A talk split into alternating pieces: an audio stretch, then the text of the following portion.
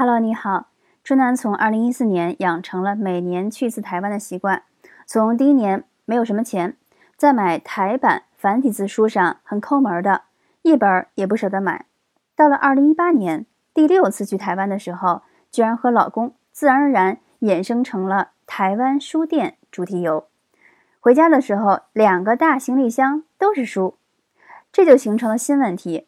曾经选择的书确实有。在激动时刻买下的，在书店马上就要打烊了，一年才来一次，干脆就买了吧。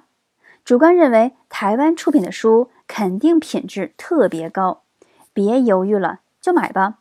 买回家一看，发现你就搜搜，而大陆又没有地方回收繁体字书，怎么办呢？